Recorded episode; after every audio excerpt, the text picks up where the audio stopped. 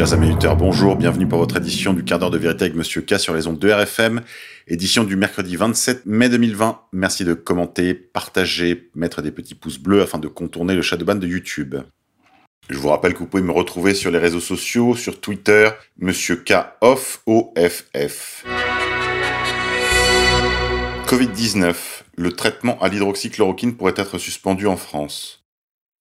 L'usage de la molécule préconisée par Didier Raoult contre le SARS-CoV-2 fait l'objet d'avis défavorables de deux instances de santé publique. Suite à la publication de l'étude complètement falsifiée par The Lancet, dont je vous ai parlé dans l'édition d'hier, le Haut Conseil de Santé Publique, HSCP, saisi par le ministre de la Santé Olivier Véran pour analyser les règles dérogatoires de prescription de l'hydroxychloroquine dans la lutte contre le Covid-19, a rendu un avis défavorable hier mardi 26 mai.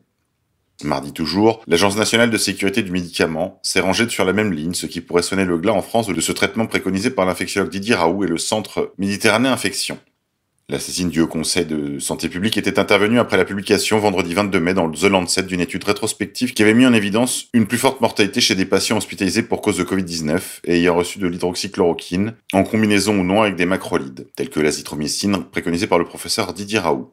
On peut s'étonner de l'influence de cette étude de The Lancet, alors même qu'en page 3 de leur étude, les quatre auteurs reconnaissent leur lien avec Big Pharma.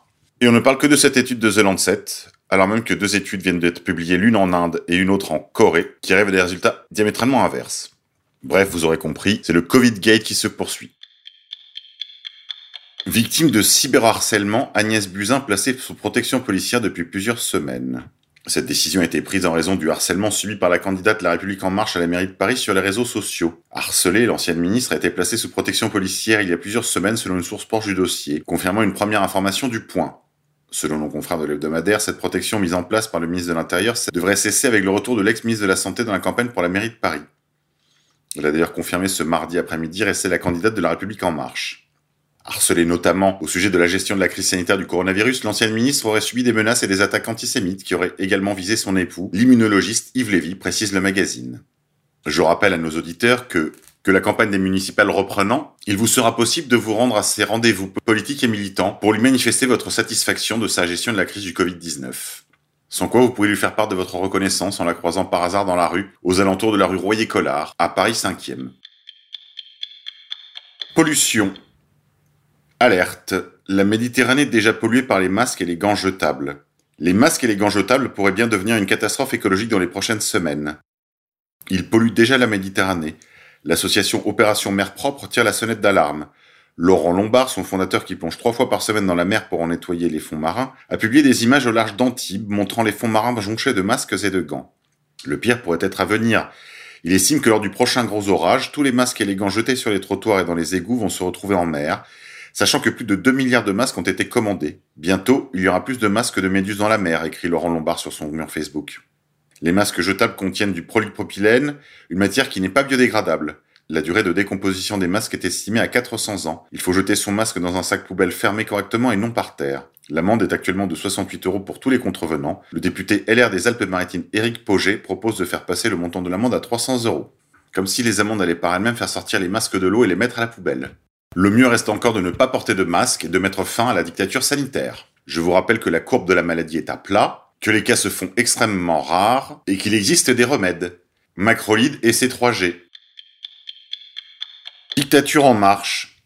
Sur une idée originale de Christophe Castaner, voici le retour du serpent de mer du vote par correspondance. Si pour l'heure le gouvernement a rejeté l'idée de rétablir ce système supprimé en 1975 à cause des nombreuses fraudes qu'il générait, certains pourtant continuent de tenter de le réactiver, suite aux incertitudes produites par l'épidémie de Covid-19.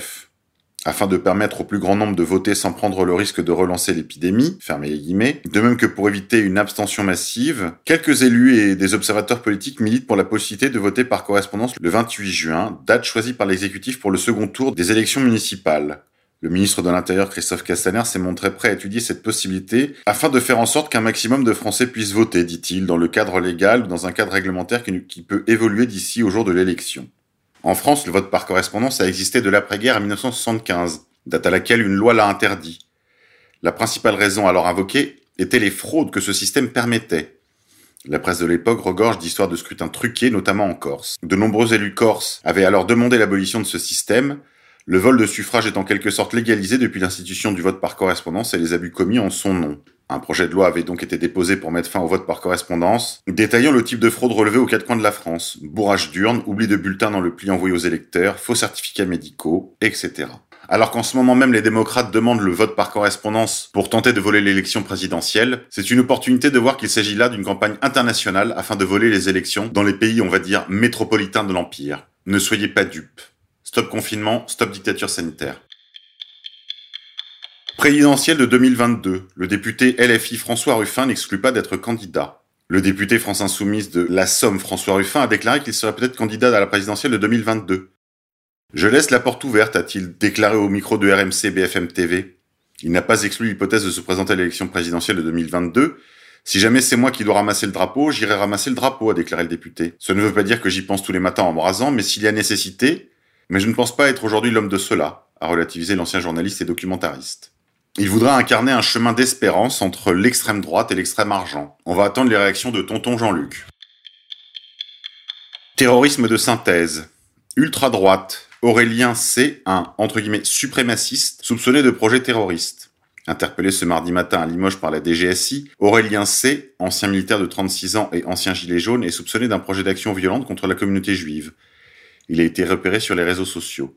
Sa page Facebook donne un aperçu frappant des idées d'extrême droite qu'il partage, on y trouve pêle-mêle une photo de profil représentant un œil surmonté du symbole des escadrons de la mort, un portrait du terroriste survivaliste américain Timothy McVeigh, des écrits du scientifique racialiste William Luther Pierce, défenseur du White Power, ou encore la traduction française du manifeste de Brenton Tarrant, l'auteur présumé des attentats contre les mosquées de Christchurch. Selon des sources proches de l'enquête, Aurélien C., 36 ans, a été interpellé mardi matin à son domicile de Limoges par des policiers de la direction de la sécurité intérieure. Les enquêteurs soupçonnent cet ancien militaire reconverti dans la sécurité privée d'avoir projeté une action violente contre la communauté juive. Mais l'enquête doit encore établir si ce projet était abouti ou non. Ce sont les écrits inquiétants postés par Aurélien C sur les réseaux sociaux qui auraient alerté les renseignements intérieurs. À acquis aux thèses de l'ultra-droite profondément antisémite et islamophobe, le suspect y glorifie les tueries de masse et s'identifie à Brenton Tarrant ou encore Anders Breivik, le terroriste norvégien. Ce sont surtout ses recherches sur Internet et le repérage virtuel sur des synagogues de Limoges et des établissements de la communauté juive qui ont inquiété les agents. L'homme se serait intéressé notamment aux réouvertures des lieux de culte après le confinement. Il tenait par ailleurs des propos de plus en plus violents. Le 12 mai, le parquet national antiterroriste ouvre une enquête pour terrorisme. Lors de la perquisition à son domicile, les enquêteurs ont saisi des engins incendiaires de type mortier. Ancien du 2e régiment de hussards, régiment d'élite de la cavalerie française, il démissionne trois ans plus tard puis devient agent de sécurité. Les enquêteurs de la DGSI disposent de 96 heures pour faire le tri entre ce qui relèverait des crises exaltées et incendiaires et des intentions terroristes réelles ou fantasmées. C'est tout pour aujourd'hui les grands remplacés. Je vous dis à demain.